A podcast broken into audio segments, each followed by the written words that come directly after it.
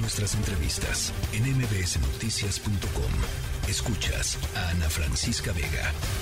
En la línea telefónica tenemos a Javier Garza Ramos, periodista en el estado de Coahuila. ¿Cómo pinta el panorama, Javier? Buenas tardes. ¿Qué tal, Oscar? Buenas tardes. Eh, pues se pinta eh, igual que, que, a lo largo de toda la semana, ¿no? Cada minuto o cada hora que transcurre sin tener noticias de los 10 trabajadores atrapados, pues va disminuyendo la, la, esperanza. Hubo contradicción hoy en lo que reportaron las autoridades, por una parte la Secretaría de la Defensa y por otra la Coordinación de Protección Civil. La Secretaría de la Defensa diciendo que no hay condiciones todavía para el rescate y la Coordinadora de Protección Civil diciendo que esperaban poder eh, rescatarlos hoy mismo. Hay una, obviamente, una contradicción ahí, pero yo me inclinaré ahorita más a creerle al, al secretario de la Defensa. Realmente las condiciones no son muy propicias eh, por varias razones, incluso que ya también sabemos por lo que fueron los eh, resultados de las primeras búsquedas de, este grupo que, pudo bajar eh, por los tiros verticales hacia las cavernas eh, y que pues primero está viendo que todavía hay agua, entonces no se descarta ahí pues que todavía esté el, riesgo de, de inundación eh, por otra parte, también el hecho de que hay obstáculos, eh, están hablando, por ejemplo, de, palas, de, palos, perdón, de polines, eh, pues que también son parte de lo que apuntalan los techos de las cavernas. Y, y ahorita, eh, después de, que le entró tanta agua, pues el, toda la tierra ha tenido un reblandecimiento que también habría riesgos de, que hubiera otros colapsos. Y, es, y un tercer punto, que esto es algo que se ha sabido desde eh, desde un principio, eh, desde, lo, desde lo que dijeron los cinco trabajadores sobrevivientes y también algunos pues mineros que saben bien cuáles son estas condiciones, eh, es que los trabajadores atrapados podrían no estar en el lugar en donde sus compañeros lo reportaron, que fue la, donde, donde los vieron por última vez o donde los ubicaron por última vez, que son en, las cavernas, justo saliendo de los tiros verticales o saliendo de, de los agujeros. Eh, y esto es pues porque la fuerza del agua que inundó estas, eh, estas cámaras subterráneas, pues pudo haberlos arrastrado hacia lugares que ahorita pues simplemente es imposible saber, justo porque no se puede explorar toda esa área de manera subterránea porque todavía existe un riesgo sustancial. Pero lo más probable es que no estén eh, en el lugar en donde se les ubicó por última vez por supuesto, un, un, punto a tomar en cuenta. Eh, Javier, ¿cómo ves a las familias, sobre todo considerando estas fallas en la información que ya nos comentas? No hay claridad, parece que tampoco hay transparencia. ¿Cómo han reaccionado las familias ante estos fallos en la información? Pues eh, la, molestia de las familias pues ha sido permanente, ¿no? De latente desde, desde los primeros eh, días y particularmente pues con las autoridades que ahorita están encargados por una parte de, del, del, rescate, aunque pues ahí también hay que decir la información es, es poca, lo que ha, lo que dicen los cuerpos de protección civil pues es solamente lo que van encontrando o lo que están ahorita en posibilidades de hacer. Eh, el gobierno del estado también ha dado información sobre cómo han avanzado las labores de, de rescate, eh, dando a conocer, por ejemplo, los volúmenes de agua evacuada o las cosas que, que, se han encontrado, pero pues esa es información que ahorita no, no le da pues ningún consuelo a las familias, ¿no? Porque el dato más importante, que es dónde están los trabajadores atrapados, eh, pues ese no, ese no lo tenemos. Claro. Eh, Hemos visto a, a, la titular de Protección Civil, Laura Velázquez, eh, dando de alguna manera esperanzas de que el rescate de los mineros pueda llevarse a cabo de manera pronta. Sin embargo, bueno, pues esto no ha ocurrido. ¿Está pecando de optimismo?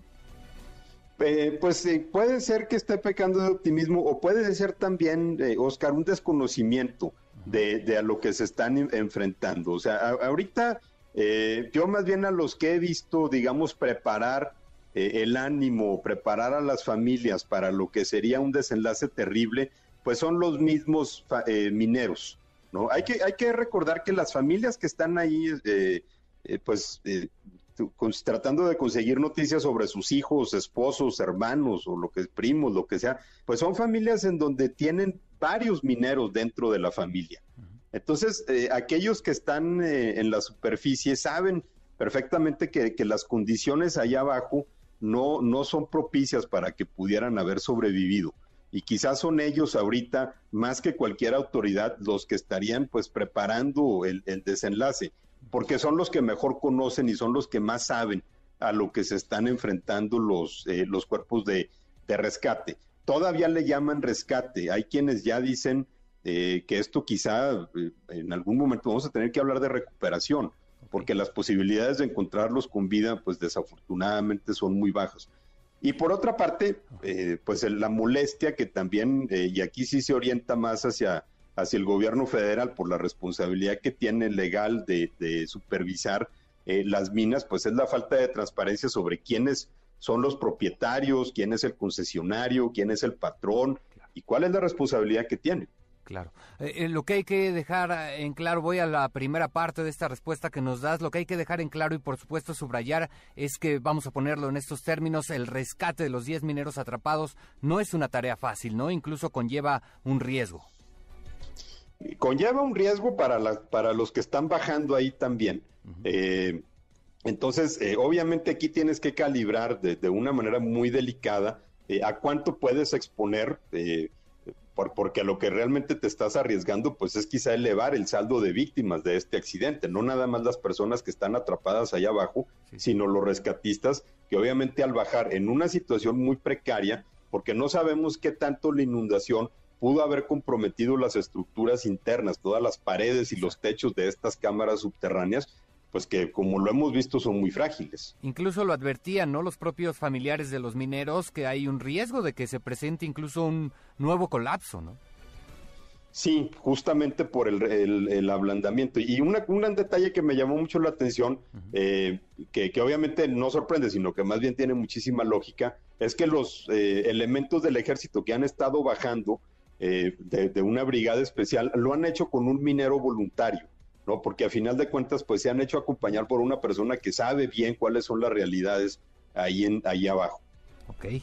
Oye, hemos comentado mucho ya sobre el riesgo que representan estas minas de carbón, estos pocitos y desafortunadamente, bueno, pues parece no haber una supervisión adecuada por parte de las autoridades para tratar de minimizar el riesgo. Estas minas, ¿tú cómo lo ves ahí en Coahuila? ¿Estas minas son ya, podríamos decir, una bomba de tiempo? ¿Podemos seguir viendo más tragedias como esta si no se toman cartas ya en el asunto?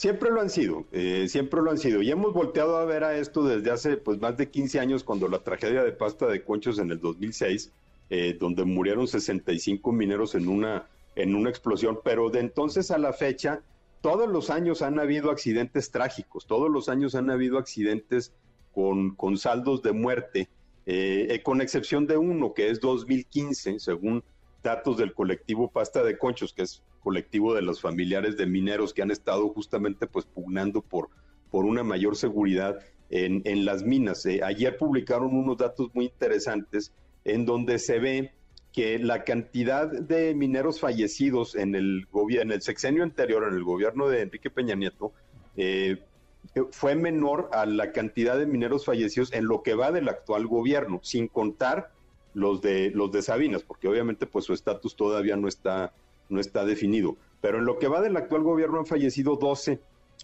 12 eh, personas en accidentes. La mayoría de ellos fueron 7 en una mina de Musquis, también por una inundación el año pasado. Eh, en todo el sexenio pasado fueron 11. Y una diferencia importante es, por una parte, en este gobierno, Comisión Federal de Electricidad cambió sus esquemas de compra de carbón para privilegiar la compra de los pocitos, ¿no? De, justo el tipo de mina, ¿no? Que son literalmente agujeros, que son los que tienen menos medidas de, seguridad.